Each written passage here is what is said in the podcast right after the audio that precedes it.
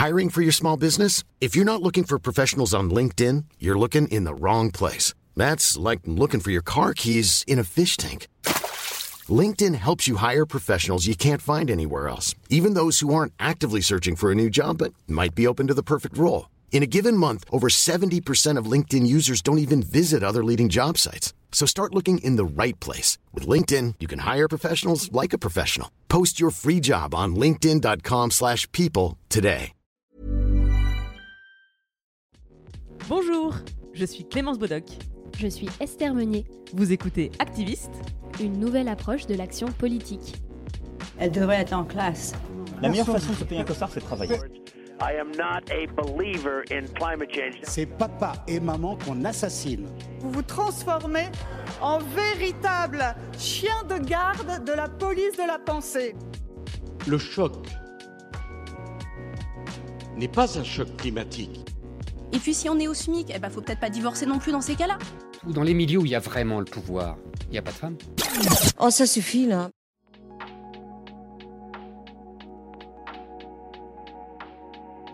Nous sommes dans Activistes, ici Esther, et aujourd'hui je reçois Camille Boucaud-Lévy, avec qui nous allons parler non-désir d'enfant, déconstruire des stéréotypes qui ont la vie dure, donner des clés pour s'en sortir dans la jungle d'une existence child-free, et surtout aborder un sujet important, la contraception et plus précisément la stérilisation à visée contraceptive. Est-ce que ça implique a fortiori lorsqu'on est une jeune femme? Bonjour Camille. Bonjour Esther. Alors bon bah tu es ici parce qu'il y a une semaine tu t'es fait opérer. Euh, Est-ce que tu peux nous expliquer en quelques mots pour commencer de quelle opération il s'agissait? Alors euh, moi il s'agit donc d'une ligature des trompes, mais ça c'est l'expression un petit peu globale. Moi j'ai fait le mot savant, c'est une simple injectomie bilatérale partielle. Donc c'est-à-dire qu'en fait on est venu euh, couper mes trompes, puis les cautériser. Et donc en fait ça permet donc de ne pas avoir d'enfants. Euh, mais ça n'a pas d'impact sur la ménopause, etc. Et ça n'impacte pas non plus mes règles. C'est-à-dire que c'est une opération qui a juste un impact sur ma fertilité. C'est pas l'opération euh, totale. Alors on va revenir plus tard sur euh, les détails de la procédure. Mais euh, commençons par le début. Toi, qu'est-ce qui t'a convaincu d'avoir recours à cette stérilisation à visée contraceptive? Alors, donc là, c'est la grosse question. donc, ça fait déjà un bon moment que je réfléchis à tout ça. Honnêtement, ça fait déjà 3-4 ans. C'est une décision qui a été mûrement réfléchie. J'ai toujours, mais vraiment toujours eu ce sentiment de pas avoir envie d'enfant. C'est quelque chose qui était je me suis toujours sentie un petit peu en, décalage avec d'autres personnes. C'est-à-dire que je, je, sais pas, des fois il y a ce cliché de la child free qui déteste les enfants. Pas du tout. J'ai, pas de mépris envers les enfants et, et je respecte totalement les personnes qui ont des enfants et qui veulent enfanter. Mais moi, c'est, quelque chose qui m'attire absolument pas. Et je pense que c'est vrai, c'est une vraie raison. C'est-à-dire que généralement, on va ensuite prendre mes autres raisons que je vais développer après pour, euh, pour dire que ce sont mes raisons principales. Mais non, ma raison principale, c'est vraiment que ça ne m'attire pas du tout d'enfanter. C'est vraiment quelque chose que je ne souhaite pas. Et euh, donc ça, c'est une réflexion que j'avais depuis un moment. Et en fait, ce qui s'est passé, c'est qu'il y a à peu près un an, euh, j'ai enfin réussi à mettre les mots sur ça en lisant l'essai de, hum, de Fiona Schmidt qui s'appelle Lâchez-nous l'utérus. Et là, je me suis dit, en fait, t'es pas t'es pas, enfin, t'es pas seul en fait.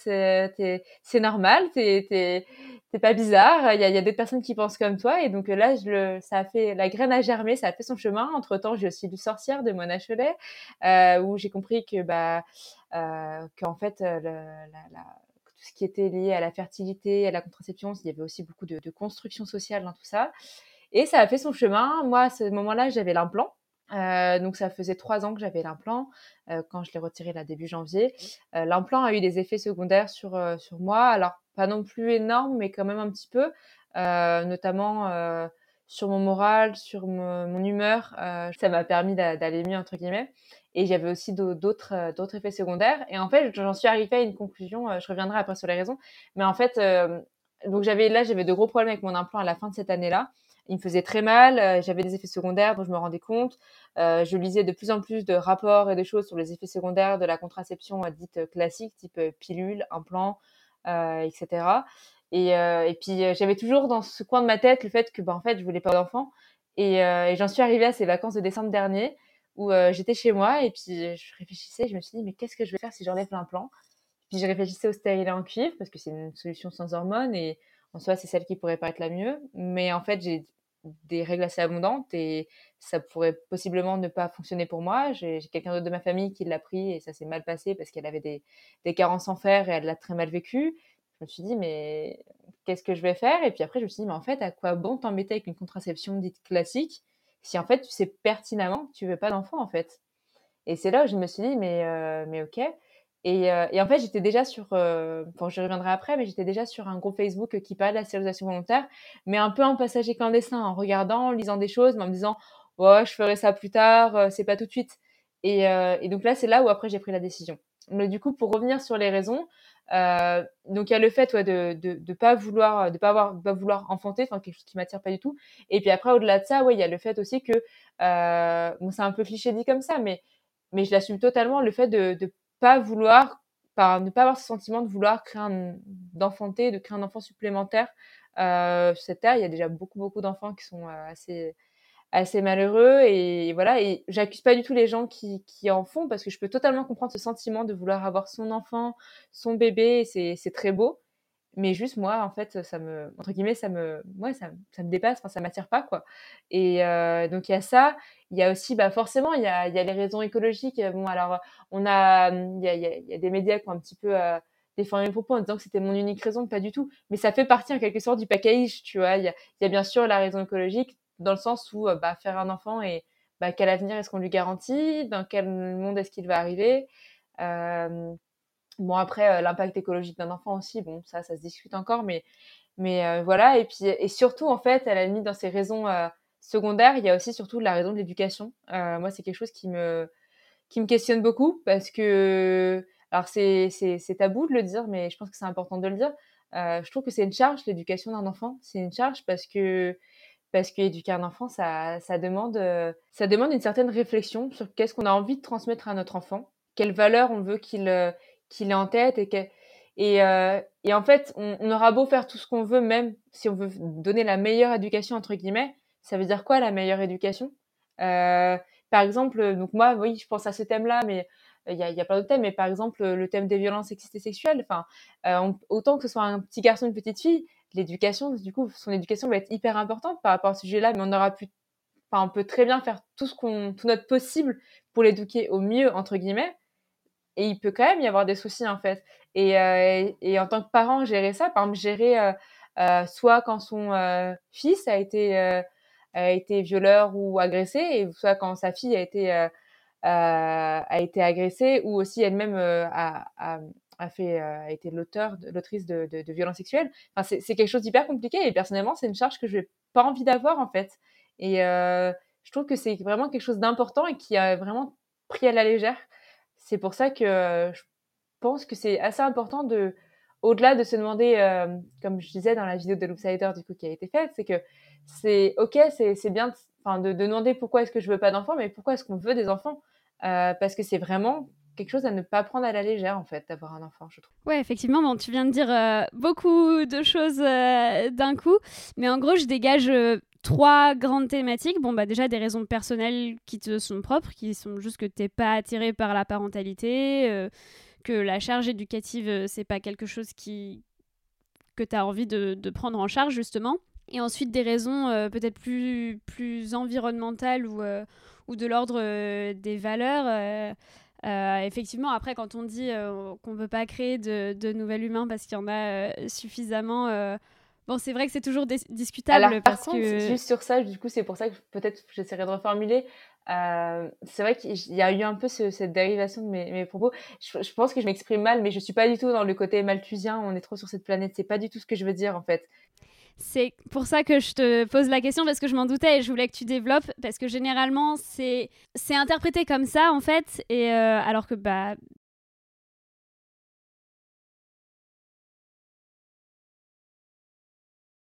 Bah, pour reformuler cette partie-là, ouais, voilà, je, je suis pas du tout dans l'écologie dite malthusienne où on dit qu'on est trop sur la planète et que non, c'est pas ça. C'est plus le fait que euh, vraiment, je, je moi, je, conçois déjà qu'il y a beaucoup d'enfants qui sont pas, heureux, entre guillemets, qui n'ont pas accès à des bonnes conditions. Et bien sûr, ne pas faire d'enfants, moi, ça, je ne veux pas changer la face du monde avec ma décision. Enfin, j'en suis très bien consciente.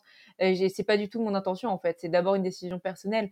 Mais c'est juste que moi, dans mes valeurs et dans ce que je fais, je, je je vois pas la, enfin je je vois pas la nécessité en fait d'avoir mon propre enfant en fait, compte tenu de la situation sociale, écologique, tout ce qu'on veut. Je je je ne ressens pas ce besoin en fait, mais c'est pas du tout euh, dans le sens en mode euh, je veux pas faire d'enfant parce que honnêtement qu'on soit clair et j'en suis bien consciente euh, c'est pas si je vais faire un enfant ou pas que ça va changer la crise écologique la crise sociale et compagnie. Euh, je voilà ça ça n'aura aucun impact. Euh, mais par contre ça aura une continuité avec mes valeurs. Ma décision comment dire viendra confirmer mes valeurs et mon mon état d'esprit et comment je conçois les choses et ça par contre c'est hyper important parce que bah, justement dans le domaine de l'activisme moi je suis quelqu'un qui essaie sans cesse de d'être en accord avec mes valeurs et avec ce qui me avec ce qui me touche et avec ce en quoi je suis en colère ou euh, d'accord et je trouve que c'est hyper important. Bah merci pour cette précision. Et alors justement, euh, j'imagine qu'il y a beaucoup de personnes qui, quand tu leur parles de cette décision, doivent te dire non mais tu fais une erreur parce que c'est sûr, tu dis ça parce que tu as 21 ans, mais plus tard tu voudras des enfants. Qu'est-ce que tu réponds à ces personnes-là? Bah, Déjà, euh, il y a encore la... Ouais, c'est la question du regret en fait c'est la question de est-ce que tu vas regretter? Et c'est normal qu'on me la pose et je comprends totalement parce que, encore une fois, je sais bien que 21 ans, c'est jeune et euh, j'incite pas du tout tout le monde à se, faire stériliser demain si on veut pas des enfants à 21 ans. C'est faux. C'est une décision à réfléchir vraiment. Euh, mais en fait, euh, moi, ce que je réponds à ça, c'est alors déjà, on me demande moi ça à 21 ans, mais aussi il y a beaucoup de, de, couples qui ont des enfants à 21 ans et à ce qu'on leur demande ce qu'ils vont regretter, c'est aussi une question à poser parce que c'est souvent le cas et on, me pose je pense beaucoup moins souvent à la question. Là, ça me faisait rire parce que récemment, j'ai une amie qui m'a envoyé une, euh, un screen d'un article euh, d'une jeune femme, je crois, aux États-Unis, euh, qui a déjà 15 enfants et dont son objectif de vie est d'en avoir 100. Et elle me disait en rigolant, et tu vois, elle, je pense pas qu'on doit l'embêter autant que toi. Et la jeune fille devait avoir 23 ans. Elle avait 15 enfants à 23 ans, d'accord.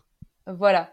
Il faudrait que je retrouve l'article si tu veux, mais ça, ça la faisait rire. Elle disait, je pense qu'on l'a fait beaucoup moins chier que toi. Je fais, bah ouais, je pense aussi. Donc voilà, ça déjà, c'est quelque chose d'important. Je pense qu'on stigmatise vraiment les personnes qui ne veulent pas avoir d'enfants. Et, euh, et du coup, moi, ce que je réponds à ça, c'est déjà que ma décision, elle est très réfléchie et que je, je pense sincèrement ne pas regretter. Et en fait, quand bien même, quand bien même je regretterai plus tard, en fait, en fait, est-ce que ça concerne les personnes? C'est-à-dire que c'est une décision individuelle. Et euh, en fait, je, ça dérange, je pense profondément qu'une personne, et d'autant plus une jeune femme, entre guillemets, encore une fois, euh, veuille vraiment, euh, bah, en fait, juste décider ce qu'elle veut faire de son corps à 100% en fait.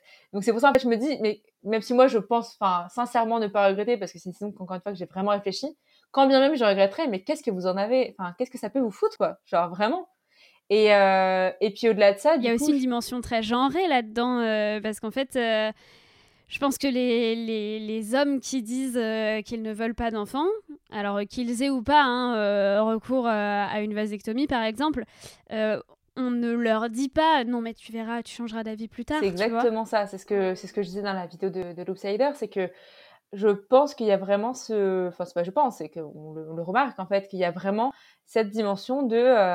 bah, quand une femme, entre guillemets, le, le dit, euh, c'est vraiment vu comme, comme une atteinte à la, sacro-sainte maternité et à la raison d'être de la femme qui est d'être fertile et d'avoir des enfants en fait.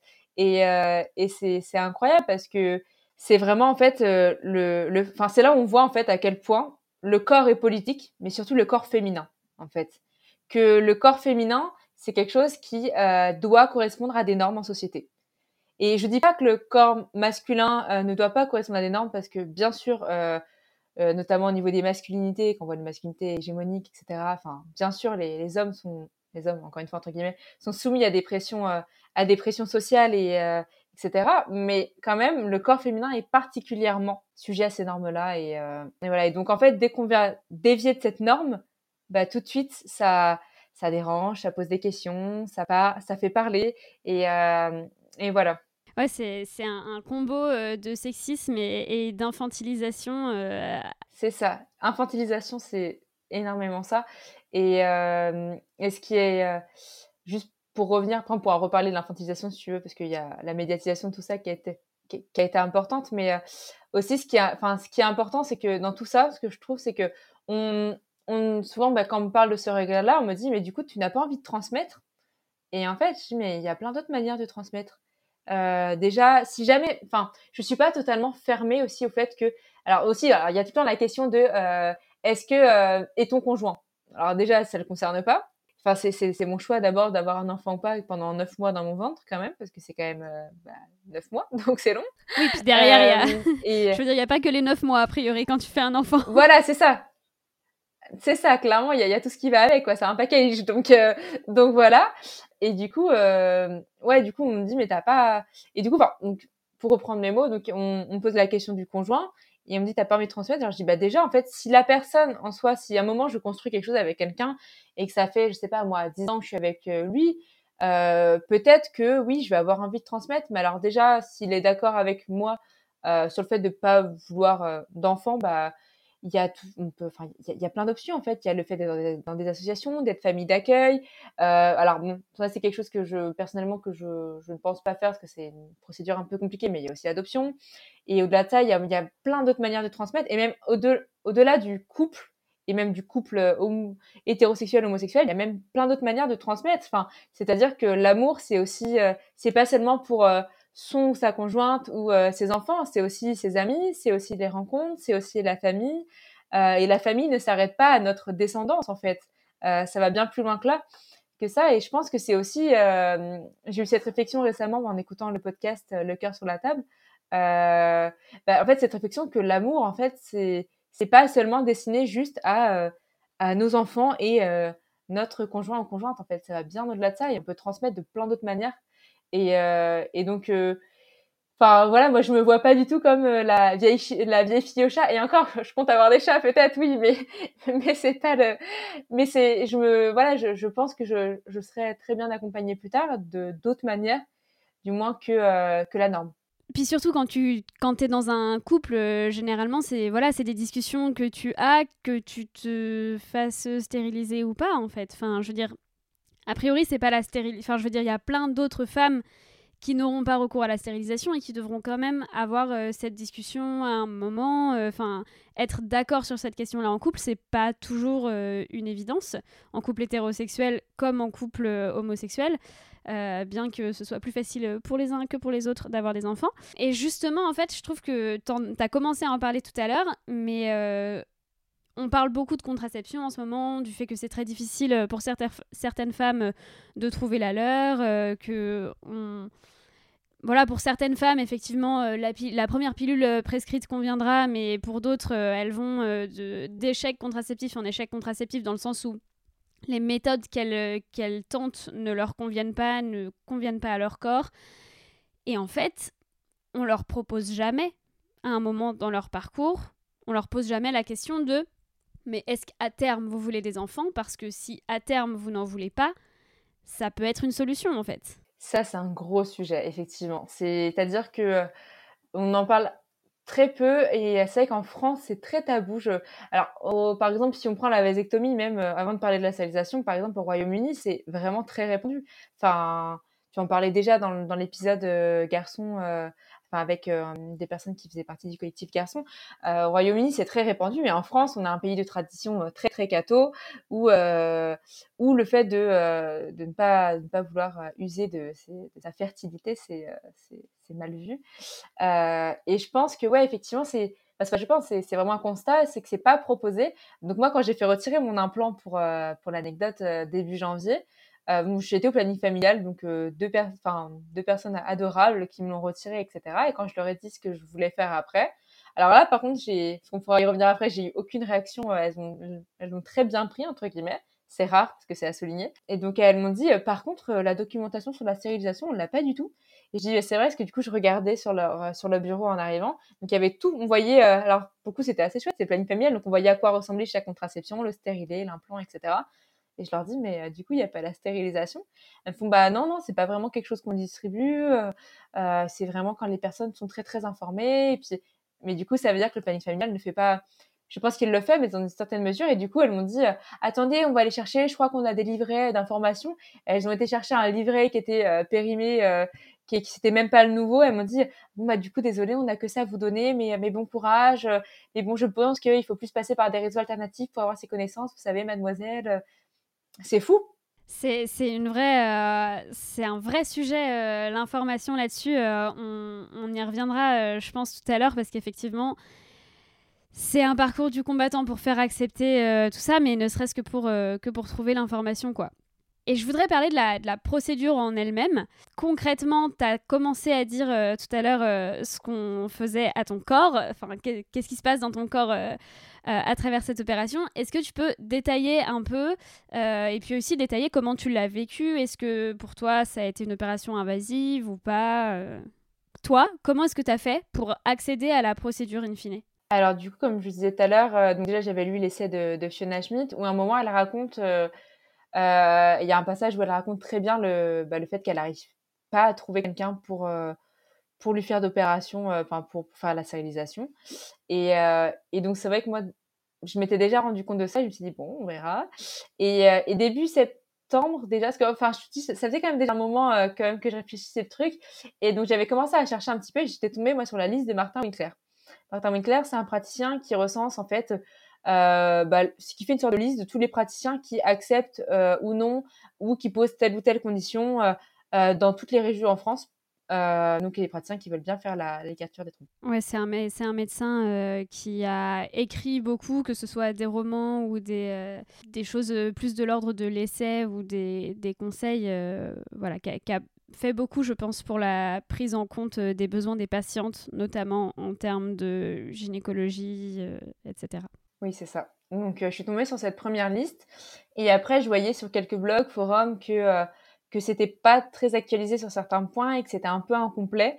Et que depuis, euh, il y avait sûrement eu d'autres. Enfin, qu'il l'avait pas encore actualisé la dernière version. Et je me suis dit, je suppose que ça, ça a dû être fait, quoi, avec la, la force des réseaux sociaux actuels qui sont, aussi, qui sont à la fois une, une, faiblesse et une force de nos sociétés. Euh, je me suis dit, bon, on va regarder sur Facebook s'il n'y a pas des, groupes Facebook. Et euh, j'ai regardé et puis je suis tombée sur euh, le fameux groupe Facebook. Alors, je dirais pas le nom pour éviter de, de trop... Voilà, mais mais enfin, c'est pas compliqué, quoi. Si vous cherchez, vous trouvez. groupe de stérilisation volontaire. Et, et, donc, je suis arrivée dessus au début septembre. Et comme je dis, voilà, depuis, j'étais un peu passager clandestin. J'ai regardé. En fait, dessus, en fait, c'est vraiment un groupe très bienveillant a des modératrices qui sont incroyables, qui, euh, qui du coup, en fait, euh, donc déjà informent, donc il y a toujours des, nouveaux euh, rapports, articles qui sont partagés, et en fait, surtout, bah, les expériences de chacun et chacune. C'est-à-dire que sur ce groupe, il y a des hommes, des femmes, mais aussi tout un autre prisme de genre aussi, et toutes les personnes qui s'expriment sur soit bah, le rendez-vous qu'elles ont eu, si oui ou non ça a marché avec tel patricien dans telle région, euh, les réflexions qu'ils ou elles se sont prises aussi sur tout ça, euh, là où ça fonctionne, là où ça fonctionne pas, l'opération, le, euh, le pré-opération, le post-opération. C'est vraiment en fait euh, bah, les informations qu'on n'a pas, euh, qui sont pas institutionnalisées et enfin pas communiquées plutôt. Et, et, du coup, ça permet d'avoir tout ça. Et donc, ça faisait déjà plusieurs mois que je regardais tout ça, et c'est comme ça que ça, ça a germé. Et moi, au bout d'un moment, bah, quand j'ai pris ma décision du coup fin décembre, je me suis dit bon bah, bah ça faisait déjà un petit moment que je, je regardais qui c'est qui le faisait à Toulouse. Et puis, au bout d'un moment, j'ai vu qu'il y avait un praticien qui revenait quand même assez souvent et qui semblait accepter de le faire sur les, les, les filles assez jeunes, nullipares, nulligestes. Donc pour euh, expliquer rapidement, c'est des personnes qui euh, n'ont pas eu, enfin qui n'ont pas eu de grossesse, pas eu de grossesse et pas eu d'enfant. Et du coup, euh, j'ai regardé ça et donc il accepte, enfin j'ai vu qu'il acceptait, donc je me suis dit bon bah go lancer le premier rendez-vous. Donc j'ai, c'était début janvier, c'était au retour des vacances, je me souviens. Donc je me suis dit je vais faire retirer mon implant et prendre le, le rendez-vous dans la même foulée. Donc j'ai fait mon retirer mon implant le matin, juste après j'avais le rendez-vous avec lui. Et du coup, j'ai été euh, bien reçue. C'est un praticien qui est, euh, vraiment, euh, qui en fait le dit texto. Il, me dit, enfin, il m'a dit directement, moi, vous savez, j'applique la loi, c'est tout.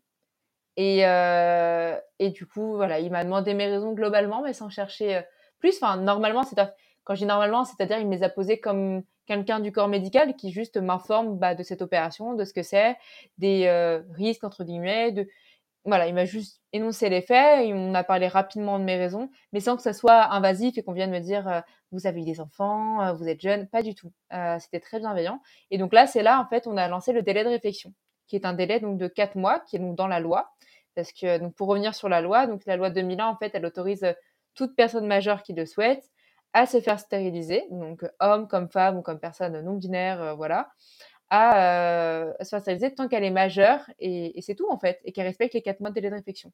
Il n'y a pas de conditions en plus telles que euh, il faut avoir eu tant d'enfants, il faut avoir tel âge, il faut avoir eu un suivi psy, c'est des conditions qui n'existent pas dans la loi. mais qui des fois, du coup, sont dites par certains ou certaines praticiens.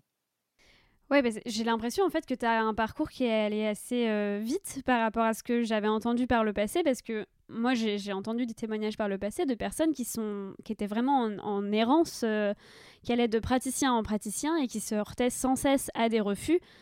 justement en invoquant les, les, raisons que tu viens de dire. Enfin, je sais pas si tu as dû en voir passer beaucoup, justement, ce genre de témoignages.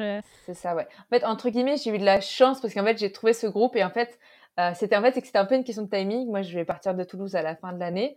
Et euh, j'arrêtais pas de voir le nom de ce praticien qui euh, qui, qui, semblait accepter. Et je me suis dit est-ce que tu testes sachant que moi j'ai pas du tout de gynéco à, à Toulouse j'en avais pas du tout je me suis dit est-ce que tu t'embêtes à en tester plein alors que lui en fait bah, ça paraît ok quoi. Et donc ouais j'ai eu de la chance entre guillemets parce que je connais d'autres personnes sur le groupe dans d'autres régions euh, qui sont même plus âgés que moi, voire qui ont des enfants et qui trouvent pas. Enfin, je veux dire, il y, a des personnes qui aujourd'hui sur le groupe ont 40 ans, trois enfants, et des praticiens qui refusent encore. Euh, qui vont alors il y a, plusieurs il y, a plusieurs choses qui vont dire qui sont aberrantes à mes yeux c'est euh, et votre conjoint alors déjà je sais pas si ça doit concerner le conjoint ou pas ou euh, mais c'est quand même c'est quand même un, un, pouvoir merveilleux que d'enfanter si jamais vous en voulez d'autres et, et puis même quand elles disent ne pas en vouloir d'autres bah oui mais s'il y en a un qui vient ça se trouve vous l'accepterez Enfin, c'est quand même. Et, euh, et, je rigole pas quand je dis ça, quoi. C'est vraiment des choses qui sont dites. Et euh, donc, sur le groupe, il y a, oui, il y a, y, a, y, a pas, y a pas mal de personnes qui ont même des enfants, même qui sont plus âgés que moi, qui, qui ont encore du mal à trouver. Donc, je pense que j'ai eu une conjonction de, de chance et de je me suis bien organisée pour faire ça avant de partir de Toulouse. Euh, mais, mais honnêtement, j'aurais très bien pu ne, ne, pas du tout avoir toutes ces conditions réunies là. Et je dois énormément, mais énormément à ce groupe-là. Et j'arrête pas de les remercier d'ailleurs parce que parce que vraiment j'ai pu trouver grâce à ce groupe-là. Sans ce groupe-là, je n'aurais pas trouvé, je pense. Donc finalement, si je te demande euh, quelles ressources tu conseillerais à des personnes qui voudraient entreprendre ce parcours euh, de soins et de contraception, donc euh, ouais, les, les, ressources en fait, elles sont de plusieurs types. Donc déjà, vous pouvez regarder bah, la liste de Martin Winkler déjà. Il y a aussi donc le groupe Facebook, donc c'est un groupe qui s'appelle basiquement stérilisation volontaire. Vous le trouverez assez facilement. donc il y a des demandes d'entrée, etc. D'ailleurs, récemment, vu le traitement médiatique et tout ça, il y a une certaine, il y a un certain blocage pour les pour les médias parce qu'il y, a eu quelques rapports avec les médias un peu compliqués. Après, comme autre source, bon bah moi, bientôt, je vais produire des, des posts Instagram sur le sujet. Je me, je me suis dit que j'allais faire ça. Je vais essayer d'écrire un témoignage aussi. Donc ça, ça viendra un petit peu plus tard. Euh, et petit à petit, voilà, bah, il y aura ce podcast, il y aura de plus en plus de choses. Je pense que ça va, ça va fleurir petit à petit, mais, euh, mais c'est vrai que c'est encore, euh, c'est encore trop peu, trop peu répandu. Alors bon, maintenant qu'on a parlé de tout ce parcours, toi, tu t'es fait opérer la semaine dernière. Concrètement, est-ce que tu peux nous expliquer ce qui s'est passé dans ton corps à ce moment-là? Alors, bah du coup, pour retracer, donc bah, l'opération, c'est donc c'était lundi dernier, donc je me suis donc déjà le, jeudi avant, j'avais eu un rendez-vous avec bah, donc le deuxième rendez-vous au bout des quatre mois avec le, gynéco euh, avec aussi l'anesthésiste, donc pour euh, mettre en place tous les derniers détails, etc. Donc lundi matin, j'arrive à 7h30 toute fraîche euh, à l'hôpital. Euh, à 9h, je suis 9h, je suis anesthésiée, donc anesthésie générale. Donc c'était dans une clinique. Et donc en fait, deux heures plus tard, je me réveille et c'est fait quoi. Et, euh, et, donc en fait, donc l'opération concrètement, donc pour revenir dessus, donc en fait, elle, a, elle consiste donc à couper puis cautériser les trompes. Cette opération, elle elle, euh, donc elle n'empêche pas les règles. Euh, elle euh, n'a pas d'impact non plus en termes hormonal ou de ménopause, etc. Elle fait juste en fait que je n'ai pas la possibilité de procréer. C'est tout ce qu'elle fait basiquement. Et en fait, je précise ça dans le sens où il y a eu pas mal de, commentaires et de questions en disant elle fait ça jeune, ça va avoir de gros impacts sur sa ménopause, sur ses hormones. Alors en fait, ça c'est pour une autre opération, qui est la salpingectomie bilatérale totale, bilatérale, c'est-à-dire des deux côtés, et totale, ça veut dire du coup qu'on va vraiment enlever les, euh, les, trompes. Il y a même encore d'autres types d'opérations. Là, je fais les deux basiques. Euh, et là, bien sûr, euh, ça peut avoir un plus gros impact parce que du coup, on n'a plus nos règles et que bah, forcément, ça peut avoir des impacts plus tard sur la ménopause. Là, c'est différent. Et c'est pour ça d'ailleurs que le praticien qui m'a fait la salpingectomie bilatérale partielle, il pratique la totale que pour des raisons médicales à mon âge parce que ça peut quand même avoir certains impacts. Euh, mais c'est vrai que c'est quand même... Enfin, et encore, comme je dis, en fait, ça peut avoir des impacts, mais enfin, franchement, si on compare avec les impacts des... Les effets secondaires de la pilule, encore une fois, euh, bah en fait, euh, oui, ok, ça a des impacts, mais, euh, mais voilà quoi. Enfin, je veux dire, je pense qu'on ouais, on, sacralise vachement le fait d'avoir ce genre d'opérations qui sont des grosses opérations. Mais encore une fois, si on met en parallèle avec les, tous les effets secondaires de la contraception féminine actuellement, bah franchement, Voilà, je laisse ça en réflexion. Euh, mais du coup, ça veut dire que si je comprends bien, en gros, on a juste interrompu en fait euh, le passage qui permet aux ovules produits par tes ovaires d'aller jusque dans ton utérus où ils pourraient potentiellement euh, s'implanter suite à une fécondation, quoi. C'est ça, c'est exactement ça. Alors après, du coup, cette opération, par contre, elle est définitive. La différence avec la, la vasectomie qui, où il y a des possibilités de réversibilité, c'est que là, moi, mon opération, elle est définitive. Mais par contre, il ne faut pas avoir de confusion avec. C'est pour ça que moi, je ne parle pas de stérilisation définitive, mais plutôt de contraception, enfin de stérilisation à visée contraceptive. C'était le praticien d'ailleurs qui m'avait expliqué ça pendant le premier rendez-vous. C'est parce qu'en fait, cette stérilisation, donc, elle empêche les grossesses spontanées, mais pas non spontanées. C'est-à-dire que par exemple, ça n'empêche pas une fécondation in vitro. Donc personnellement, moi, c'est quelque chose que, je je veux pas avoir recours. Euh, mais je veux dire, c'est quand même une possibilité. Après, bon, bien sûr, euh, je fais un petit euh, sur ça. Bien sûr, la, la FIV, c'est une, c'est quelque chose qui est très très difficile à obtenir et je pense que les personnes qui se font stériliser volontairement sont clairement pas prioritaires, mais ça reste quand même une possibilité. Et donc toi, est-ce que tu as eu le sentiment que cette, cette opération était invasive ou au contraire, tu es sortie de l'hôpital très rapidement après et la rémission, comment ça se passe là depuis une semaine? C'était un peu libéré, délivré. non, ça s'est, ça s'est bien passé. Bah, en fait, ce qui, qui m'a fait un petit peu, euh, ce qui était un petit peu difficile, entre guillemets, ça a été juste bah, l'anesthésie générale. Forcément, le réveil euh, vraiment euh, un peu compliqué parce que c'est quand même une anesthésie générale. mais après, finalement, je me suis, une fois que j'ai bien, bien dormi, bien vu et, voilà, bah, en fait, j'ai une amie qui est venue me chercher, qui est venue me chercher l'après-midi à, l'hôpital et puis euh, le, enfin, la clinique. Et le soir, j'étais déjà assez bien. Et puis après, euh, pendant, pendant une semaine, ça a été beaucoup de sommeil, beaucoup de repos. Mais ça va parce que j'allais quand même faire ma petite marche tous les jours parce que je, jouais encore une fois, je suis assez hyperactive et ne pas sortir de mon appartement une semaine, c'est pas possible pour moi. Mais euh, alors ça allait, mais ce qui a été un peu dur, en fait, ce qui fait moins mal dans cette opération, c'est moins l'opération en elle-même qu'en fait la, les, les pratiques de l'opération. C'est-à-dire que ce que j'ai pas expliqué tout à l'heure, c'est que quand on fait euh, cette opération, il faut passer par une célioscopie. Une célioscopie, c'est une opération, enfin c'est une pratique qui consiste à faire en gros euh, trois trous dans le ventre, donc euh, deux en bas et un au niveau du nombril. Et en fait, pour ça, en fait, on va venir mettre du gaz dans l'utérus, dans le ventre, pour en quelque sorte, bon, je m'exprime un peu mal, mais un peu gonfler le ventre, séparer les organes pouvoir mieux opérer en fait. Et donc en fait, ce qui fait mal après l'opération, c'est moins l'opération que ça, parce qu'en fait, ces gaz-là, en fait, viennent remonter jusqu'aux épaules. Et en fait, euh, on a une sensation un peu de, poignard dans la poitrine, dans le cœur, euh, qui fait, enfin, qui des fois remonte et qui fait très mal parce que ça empêche un peu de respirer. Euh, mais moi, du coup, tout début, les deux premiers jours, j'étais agréablement surprise parce que je ressentais, enfin, franchement, j'avais eu mal deux, trois fois au niveau de la respiration. Je me suis dit, génial, il a bien enlevé les gaz, super. Et le troisième jour, j'ai eu un peu un retour, euh, un, un, retour un peu mauvais où tout d'un coup ça m'a pris et ça m'a fait assez mal. Et puis après, ça est resté deux trois jours. Mais encore une fois, c'était, c'est pas agréable, mais ça reste supportable. Enfin, c'est pas, ça va quoi. Et là maintenant, une semaine après, je me sens bien. Euh, en fait, ce qui me faisait mal après une fois que les gaz étaient vraiment été évacués, c'était vraiment les c'est pas que ça me faisait mal, mais enfin un petit peu, mais c'est que c'était vraiment désagréable. C'est des agrafes parce que euh, donc ce, praticien, il choisit de, mettre des agrafes. Il y en a d'autres qui choisissent de mettre de la colle. Ça dépend de chaque praticien. Euh, mais du coup, des fois, bah, ça tirait un peu et je faisais toujours un peu attention à ce que je faisais parce que bah parce que bah voilà, c'est quand même des agrafes et que j'en avais huit en tout, donc euh, deux sur euh, chacune en bas et quatre sur le nombril. Donc je faisais attention. Mais ça a été en fait pour le soin en fait, c'était donc toute la toute la semaine en fait, tous les soirs donc je devais en fait bah, enlever les pansements, rincer, euh, rincer à l'eau claire dans un savon, euh, savon neutre et, remettre des pansements. Basiquement, c'était ça. Et par la suite, euh, à long terme, je veux dire, donc c'est ce que tu expliquais, il n'y a pas de, de, traitement ou d'habitudes différentes à adopter en particulier. C'est juste, ça y est, c'est fait. Et... Voilà, c'est exactement ça. Ça n'a aucun impact. Bah, notamment, il y a beaucoup de personnes qui pensaient que ça allait avoir un impact sur mes règles, par exemple, pas du tout. Puis moi, les, les règles au-delà du, enfin, au-delà de, du fait juste que, bah, du coup, je les ai toujours, en fait, je suis même contente, entre guillemets, de les avoir. Ça peut paraître un peu bizarre parce que avec l'implant, en fait, je les avais pas depuis trois ans. Euh, et moi, j'ai toujours eu euh, un rapport avec mes règles un peu compliqué parce que quand je les avais eues au début, j'avais des règles très abondantes. Ensuite, j'ai eu des anémorrhées parce que j'ai perdu euh, plus de 40-50 kilos à un moment dans ma jeunesse. Euh, j'ai eu après j'ai eu la reprise de poids. Enfin bref, j'ai eu pas mal de choses, un rapport aussi assez compliqué avec mon corps, fait que mes règles ça a été un petit peu compliqué. Donc quand j'ai eu la pilule, j'ai eu mes règles de manière normale. Et puis après j'ai eu l'implant, j'avais plus du tout mes règles. Et donc là, en fait, ça fait à peine quelques mois que je retrouve un cycle juste normal et que je me réapproprie mon corps. Et moi, je vois vraiment ces règles comme une manière de m'approprier mon corps et que mon corps, en fait, fonctionne normalement, bien, tout seul. Et, euh, voilà, j'étais contente, j'ai pu tester les premières culottes de règles aussi.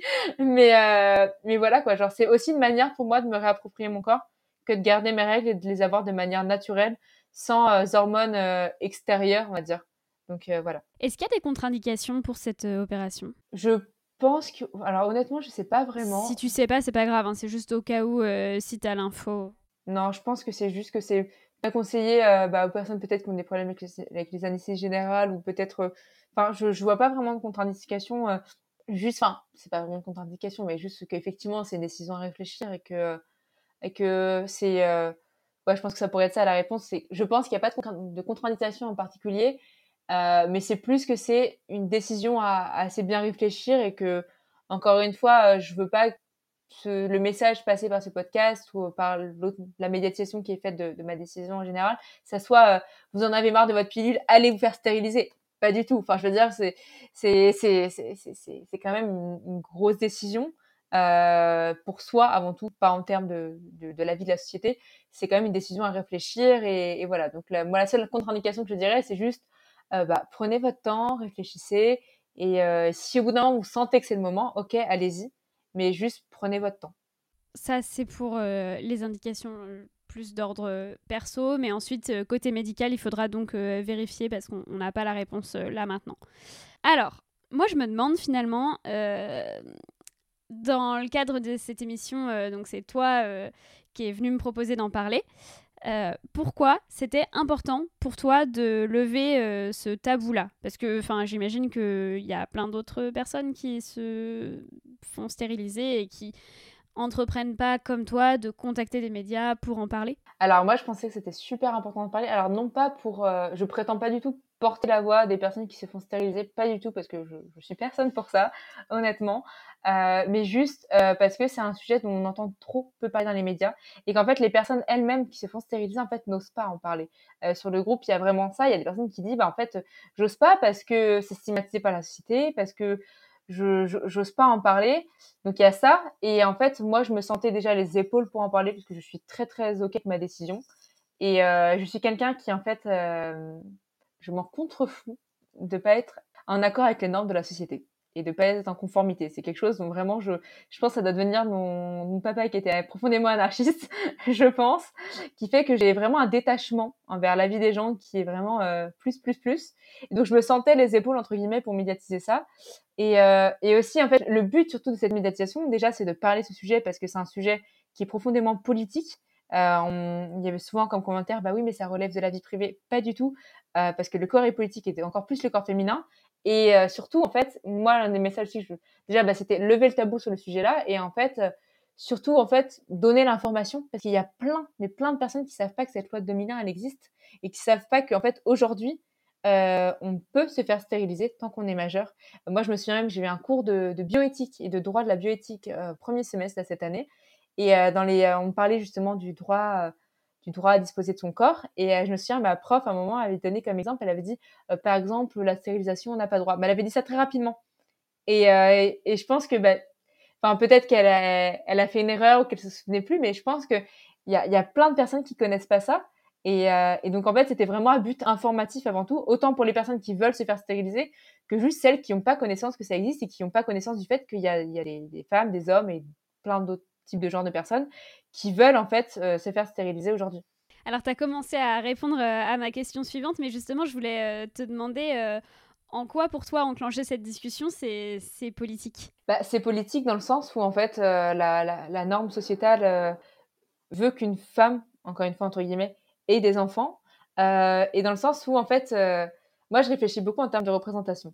C'est-à-dire qu'aujourd'hui, une femme qui n'a pas d'enfant, on l'a. En fait, il y a deux. Deux extrêmes. Soit c'est euh, la femme au chat, donc la, folle au chat qu'on voit dans les Simpsons, c'est exactement elle. Soit on l'aperçoit comme la businesswoman qui, pour qui euh, le travail c'est sa passion et en fait elle veut pas d'enfant parce que euh, sa vie c'est son travail. mais en fait, c'est quand même deux gros extrêmes. Et d'ailleurs, ça me fait penser aussi à bah, Simone de Beauvoir, justement. Il y a souvent beaucoup de personnes qui disent elle a accompli ce qu'elle a accompli parce qu'elle n'avait pas d'enfant et que, et que en fait, elle passait sa vie à travailler. Mais je pense qu'en fait, il y a au-delà de ça, c'est-à-dire qu'il y a aussi un, entre-deux qui est aussi juste ne pas vouloir d'enfants parce que, alors certes, on a peut-être des envies professionnelles et on a aussi envie d'avoir des chats, mais il y a aussi le, milieu d'en fait juste on a envie de s'accomplir personnellement et on a envie de s'accomplir d'autres manières qu'en ayant des enfants. Sauf que concrètement, aujourd'hui, en termes de représentation, dans les films, qu'est-ce qu'on voit quand une femme n'a pas d'enfant C'est soit la folle au chat, soit la businesswoman. Il n'y a pas d'entre-deux en fait. Et je pense que c'est important pour les personnes justement qui euh, aujourd'hui ont cette envie de ne pas avoir d'enfants, de leur donner d'autres représentations, de leur montrer qu'elles ne sont pas seules et qu'il y a d'autres personnes qui ont ce désir-là. Euh, moi, dans les retours que j'ai eu sur cette, base, sur cette vidéo que j'ai fait sur Outsider, il y a beaucoup de personnes qui ont commenté ou même qui m'ont envoyé des messages bah, sur le groupe notamment, en me disant bah merci parce qu'en fait euh, je pensais que j'étais toute seule, je pensais pas que c'était possible, je pensais entre guillemets que j'étais folle parce que je correspondais pas aux normes de la société. Donc c'est vraiment plus donner une, une, représentation supplémentaire, montrant que bah en fait ok y a, enfin vous êtes pas seul quoi en fait. Ouais c'est quelque chose d'extrêmement important. Euh, là, on voit dans ton discours que, a priori, tu es motivé pour t'engager vraiment à fond sur ce sujet. Est-ce que euh, tu as toujours été quelqu'un d'indigné comme ça, y compris quand tu étais plus jeune? Ouais, pas mal, beaucoup, ouais. Euh, de base, avant de vouloir. Alors, donc là, je suis étudiante à Sciences Po. Avant de vouloir faire Sciences Po, de base, je voulais faire des études de droit. J'ai toujours été très, très intéressée par par euh, le droit, la justice, l'injustice. Bon, je pense que bien sûr, à chaque fois, de toute façon, c'est lié à, la socialisation primaire. Hein. Euh, euh, forcément, j'ai toujours, ouais, j'ai toujours ces sentiments d'injustice par rapport à plein de choses. et donc, ouais, j'ai toujours été indignée. Et là, plus récemment, c'est vrai que moi, je suis très, très engagée bah, sur les thèmes du, féminisme, de l'écologie, du décolonialisme. C'est des thèmes qui m'intéressent beaucoup. Et, et dans le thème du féminisme, justement, je je trouve que, euh, j'en parlais justement l'autre jour avec euh, Fiona Schmidt, avec qui j'en discutais, euh, que justement, il y a, y a, encore ce tabou de, euh, dans le féminisme, des personnes qui veulent des enfants ou qui n'en veulent pas, il y a encore des fois ce, ce tabou qui reste. Et euh, je trouve que ça devrait pas être tabou, parce que c'est juste un choix. Alors certes, c'est un choix à la fois politique, mais c'est quand même un choix personnel aussi. Et donc, on peut très bien être féministe et avoir des enfants, comme être féministe et ne pas avoir d'enfants. Mais, mais voilà. Tout à l'heure, tu disais que euh, tu envisageais euh, de faire, euh, qu'il y aurait des posts Instagram qui en parleraient parce que tu envisageais de, de, les créer. donc, c'était une de mes, de mes questions. Est-ce que tu prévoyais de monter une association, une plateforme, voilà. Donc, j'ai l'impression que ça prendrait la forme d'un compte Instagram, peut-être pas seulement, je sais pas, est-ce que tu peux en parler un peu ou c'est trop tôt? Alors en fait, ça prendrait pas du tout la, la forme d'une plateforme. Ça, ça prendrait. En fait, j'ai déjà un compte Instagram C'est un compte Instagram qui s'appelle alors. C'est un compte Instagram qui s'appelle Voya comme air. En fait, c'est un compte Instagram qui a débuté euh, avec euh, surtout des recettes. Euh, en fait, je, suis une grande fan de voyage, de culture hispanophone et de cuisine. Donc en fait, c'était un mélange de tout ça, de cuisine végétarienne. Et ce compte, il a été créé de base parce que je voulais rendre accessible. En fait, moi, bah, c'est la même. Finalement, c'est la, même procédure que là. Mais tu vois, concernant la cuisine végétarienne, en fait, j'aime bien rendre accessible du contenu et montrer qu'en fait, il y a des possibilités et vulgariser les sujets. Et euh, donc là, j'ai commencé ce... C'est pour ça que je fais le parallèle maintenant avec la civilisation et la vidéo pour l'Outsider, parce que c'est un peu ça aussi. Euh, mais du coup, donc là, j'avais commencé ce compte juste en mettant des recettes de cuisine végé, et c'était il y a, il y a deux ans. Petit à petit, ce compte a grandi, et vu que je suis quelqu'un d'intéressé par plein de thématiques, ce compte, c'est un peu un bordel désorganisé, comme je disais, de plein de trucs. C'est-à-dire qu'il y a à la fois des recettes végé, à la fois euh, des réflexions sur... sur l'écologie individuelle et l'écologie collective, des réflexions féminisme, des réflexions des, réflexions tirées de mes expériences euh, personnelles, des réflexions tirées de de plein de choses que je fais. Et en fait c'est un, un, peu un truc de plein de choses. Récemment j'ai de base tout ça ça se passait plus plus dans des stories. Et là récemment j'ai décidé aussi de temps en temps de faire des séries de posts sur des sujets qui me tiennent à cœur. Et, euh, et du coup là je pense faire une série une série de posts liés à la stérilisation mais alors concrètement ça va être entre plusieurs séries de photos de bouffe tu vois c'est vraiment un compte, euh, c'est pas du tout un compte pour lequel je souhaite vivre ou quoi, c'est juste un compte où j'aime partager en fait profondément mes réflexions, des infos et, euh, et, voilà. Donc je pense que ça sera sur ce compte-là en fait. Et après pour des choses plus précises, je pense que ça se fera peut-être donc par le biais bah, donc de ce podcast euh, et de témoignages que je vais peut-être écrire ou d'autres articles. Je suis totalement ouverte à, en faire, il n'y a pas de souci. Donc c'est le compte Instagram euh, Boya Comer, c'est ça? Ok, bah de toute façon, on mettra euh, les liens dans la bio. Pas dans la bio, réflexe d'Instagrammeuse. Euh, on mettra les liens dans la description du podcast.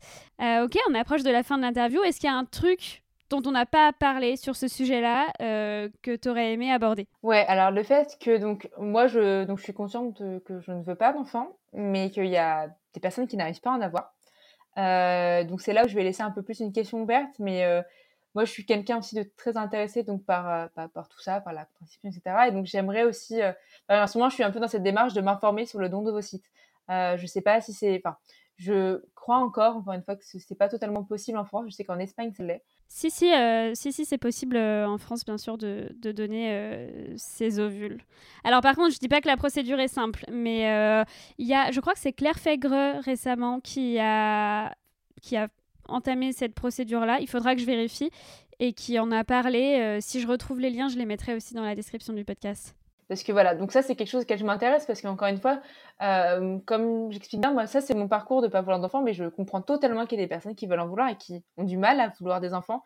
Donc euh, donc c'est pour ça que j'aimerais essayer d'entamer cette démarche. Donc j'y ai déjà réfléchi. Donc je pense que je prendrai le temps de le faire, voilà, quand j'aurai le temps, parce que c'est quand même une procédure assez longue et assez lourde. Mais c'est quelque chose que j'aimerais envisager aussi. Voilà. Ok, et eh ben merci beaucoup. Euh, après, en termes de réflexion, de médiatisation, je sais pas si ça t'intéressait, mais j'ai aussi, des, aussi des choses à dire sur ça. Mais euh, bah, en fait, oui, euh, je me demandais aussi comment toi tu vivais bah, cette médiatisation que tu as enclenchée, mais qui a parfois des effets corollaires qui sont pas simples, quoi. Bah, du coup, ouais, je pense que c'est un thème aussi important dont il faut parler. bah, en fait, honnêtement, comme je disais tout à l'heure, moi, je suis quelqu'un qui. J'ai un gros détachement vers les réseaux sociaux. Parce que déjà, la structure et le fonctionnement même des réseaux fait que euh, les personnes qui aiment le moins le contenu sont celles qui commentent le plus, déjà. Et, euh, et puis, quand bien même, euh, quand bien même, en fait, ça reflèterait l'opinion majoritaire, je, je m'en fous, quoi. voilà, pour le dire simplement. mais ça n'empêche pas qu'il il y a quand même des propos, je trouve, qui n'ont pas à être dits, notamment en ligne. On sait aujourd'hui à quel point les réseaux sociaux peuvent aussi être facteurs d'harcèlement et de plein de choses. Et donc, ce que j'ai entrepris quand quand j'ai vu donc la médiation qui était faite de tout ça. Donc j'ai regardé un petit peu, notamment sur le groupe, on m'a envoyé en fait des, articles qui avaient été faits sur le sujet. Il y a notamment deux articles euh, qui déformaient totalement mes propos qui ont été faits. C'est des articles qui ont été faits suite à la vidéo que à l'interview que tu as accordée à l'Oopsider C'est ça. Il y a notamment un article qui titrait euh, À 21 ans, elle s'est fait stériliser pour sauver la planète, entre guillemets. Alors là, totalement déformé. Et donc, ce que j'ai fait, euh, c'est pour ça que je trouve que c'est important aussi de le préciser dans ce podcast, c'est que euh, moi, comme je dis, je suis très intéressée par le droit. Je connais mes droits et euh, c'est très important de les connaître parce que c'est aussi une arme, notamment dans l'activisme. Et du coup, bah, en fait, j'ai envoyé un gentil mail, enfin gentil mail à ces deux médias en leur rappelant la, la définition de la diffamation publique, en leur rappelant l'amende qu'ils encouraient. Et dans l'après-midi, c'était supprimé. Euh, j'ai fait ça et là en fait je suis aussi donc là il y a après un autre level on verra de quelle mesure ça prend mais il y a aussi un, médecin euh, qui un neurologue qui s'est permis qui est très controversé, qui s'appelle Laurent Alexandre, euh, qui s'est permis de, de, mettre sur Twitter euh, cette gamine s'est fait stériliser pour des raisons écologistes. Elle le regrettera amèrement. Euh, stop stérilisation. les délires collapsologistes doivent cesser. Parce que alors ça, lui, c'est un médecin qui lui a traité déjà Greta Thunberg de de gamine hystérique. Donc voilà, il, est sur son Twitter, il est anti-collapsologie, anti-pro-progrès, pro-innovation, anti-écologie. Voilà. Donc c'est le portrait de la personne. Donc il a fait un tweet comme ça. Et il y a aussi un, journal euh, assez conservateur et très très catho euh, qui aussi a fait un article euh, abominable sur moi qui s'appelle Hystérie écologiste. elle s'est fait elle s'est fait stériliser et dans cet article à la fin, alors il faudrait que je retrouve la fin de l'article, mais mais tu pourras trouver c'est un article. Enfin Fiona Schmidt a fait un, post justement sur le tweet sur le tweet de Laurent Alexandre et euh, sur l'article de, de, ce journal-là, et quand même, ce journal termine par des propos vraiment effarants, je trouve, pour notre société actuelle, où ils disent que, euh, que en fait, euh, qu'ils sont en gros anti-IVG, anti-euthanasie. Enfin, ils en viennent à des propos. C'est vraiment l'article est abominable. Euh, et donc là, que ce soit Laurent Alexandre ou ce journal-là, je suis en train de, voir avec des amis juristes ce que je peux faire. Je ne sais pas si ça aboutira, je ne sais pas si je ferai quelque chose parce que je, vais voir. Mais, euh, mais je trouve que autant, certes, j'ai un détachement vers les propos, autant c'est pas pour autant que je trouve qu'on doit laisser l'impunité euh, continuer parce que quand on a une impunité qui est banalisée, ça fait que ces personnes euh, se permettent de continuer sans cesse ce qu'elles font. Euh, sauf qu'en fait, ça veut pas dire que ce qu'elles font c'est légal même, ça veut pas dire qu'elles ont le droit de le faire, qu'elles peuvent le faire, encore moins sur Internet. Et euh, je trouve que c'est important de connaître ses droits aujourd'hui. Et, et, voilà, ça je pense que c'est un truc important à préciser. on comprend mieux pourquoi c'était important à plusieurs reprises de, de, bien détailler tes propos. Moi, je suis contente de te recevoir ici parce que justement, ce format en fait d'interview d'une heure, il permet de ne pas couper des propos, de ne pas les déformer, euh, de ne pas les sortir de leur contexte. Et euh, donc voilà, je suis, je suis heureuse de pouvoir euh, te donner cette opportunité-là. Et là, c'est bon, j'ai je crois que c'est bon, j'ai dit, non, cette partie médiatisation, c'est, elle est importante parce que c'est vraiment, bah, c'est sur quoi j'étais en train de, de, travailler ces derniers jours, quoi. Bah non, mais tu as, raison de le préciser. Et bien voilà, alors on arrive aux, aux, questions finales. Voilà, il n'y a, a, pas de règles dans ce podcast. Donc, euh, tu en as sélectionné quatre, donc on va les faire toutes les quatre. Euh, donc le film que tu as regardé plusieurs fois. Genre en vrai c'est beaucoup, ça veut dire quelque chose quoi. C'est Mulan. Mulan. Parce que pour moi c'est euh, mon Disney préféré. Et je pense que c'est parce que j'ai toujours été cette genre de, de fille justement entre guillemets qui correspondait pas trop euh, tu vois qui les trucs de princesse c'était pas trop trop mon délire tu vois. Je j'aimais ça mais dans une certaine mesure je trouvais vite ça chiant en fait. Et euh, Mulan moi j'aimais bien parce que c'était euh, entre guillemets la, la femme qui euh, qui est guerrière qui prend son qui prend son courage à deux mains et qui montre à, tous les mecs devant qu'en fait elle en a rien à faire de ce qu'ils disent et qu'elle peut être aussi forte qu'eux. Et, et voilà donc c'est c'est mon Disney préféré. Je pense qu'on est beaucoup à avoir été bercé euh, par Mulan euh, à une époque de nos vies. Euh, le livre que tu aimerais relire pour la première fois? Alors du coup, bah, c'est Mona Chollet, donc Sorcière de Mona Chollet plus précisément, parce que du coup ce livre-là, je l'ai lu donc bah, l'année dernière quand j'étais en j'étais en mobilité à l'étranger en Amérique latine, pendant en Amérique du Sud pendant un an, et c'est une année qui m'a permis de beaucoup réfléchir, notamment j'avais lu aussi l'essai de, Fiona, et celui de du coup, enfin le livre Sorcière de Mona Chollet m'a a été un truc en plus encore dans ma réflexion sur euh, plein de choses, pas que sur euh, la, pas que sur le, la réflexion d'avoir des enfants non, mais sur plein d'autres choses. Et ce livre, il est absolument génial. Ensuite, euh, c'est pertinent effectivement puisque tu as un compte Instagram sur lequel tu parles de nourriture. après une journée d'activiste, c'est quoi ton plat réconfort, le truc que tu manges pour te, pour te réconforter, ta nourriture de championne? C'est le truc que je mange quasiment tous les jours, c'est un porridge. Euh, un porridge pomme, cannelle avec plein de beurre de cacahuètes et, et plein de graines et plein de trucs euh, so-bobo écolo mais qui sont super bonnes et que j'adore. Et, euh, et parce qu'en vrai je pense aussi que la nourriture est aussi quelque chose de très important. Mais même dans l'activisme et je rigole pas quand je dis ça je trouve que c'est il y a beaucoup d'activistes qui s'oublient qui prennent pas de temps pour eux qui prennent pas de temps pour juste se reposer pour juste réfléchir sur eux manger un bon plat. Et je trouve que c'est hyper important. C'est le meilleur carburant la nourriture Effectivement, c'est un, très bon carburant et le, repos, on le dira jamais assez, euh, c'est salvateur et ça peut permettre euh, d'éviter des choses comme le burn-out militant ou ce genre de choses. Par exemple. Et pour finir, dernière question, euh, la relève, qui est-ce que tu vois derrière toi? En fait, je trouve que cette question elle est intéressante parce que je dirais pas qu'il y a une personne derrière moi, mais en fait, moi, ce que je vois, c'est la force du collectif. Pour moi, la relève, c'est le collectif dans, son, dans sa globalité mais un collectif pas seulement basé de jeunes, parce qu'on parle souvent aujourd'hui du fait que les jeunes sont la nouvelle génération qui va changer le monde. Non, pour moi, c'est un échange entre les personnes plus âgées, les personnes très jeunes, les personnes entre deux, et c'est seulement en faisant cet échange de, de, bonnes pratiques et cet échange constant entre toutes les générations que du coup, on peut, pour moi, créer un, un collectif du coup qui, du coup, justement, un collectif conscient des enjeux des enjeux écologistes, des enjeux féministes, de tous les enjeux de notre société, qui puissent après faire avancer les choses. Eh bien, merci beaucoup Camille. C'était euh, une interview euh, extrêmement intéressante. Euh, comme d'habitude, on mettra tous les liens, à la fois des choses dont on a parlé, des endroits sur lesquels on peut te retrouver, comme ton compte Instagram, dans la description du podcast. Et à très vite sur Activiste.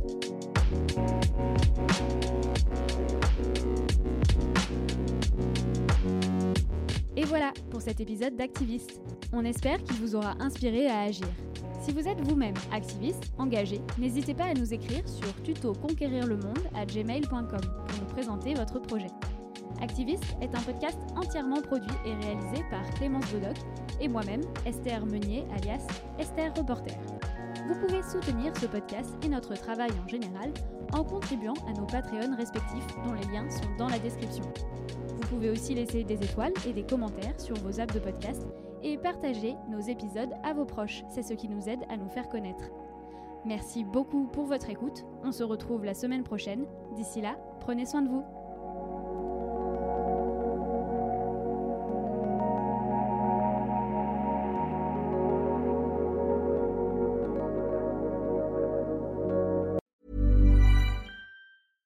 Mom deserves the best, and there's no better place to shop for Mother's Day than Whole Foods Market. They're your destination for unbeatable savings, from premium gifts to show-stopping flowers and irresistible desserts. Start by saving 33% with Prime on all body care and candles. Then get a 15-stem bunch of tulips for just $9.99 each with Prime. Round out Mom's menu with festive rosé, irresistible berry chantilly cake, and more special treats. Come celebrate Mother's Day at Whole Foods Market.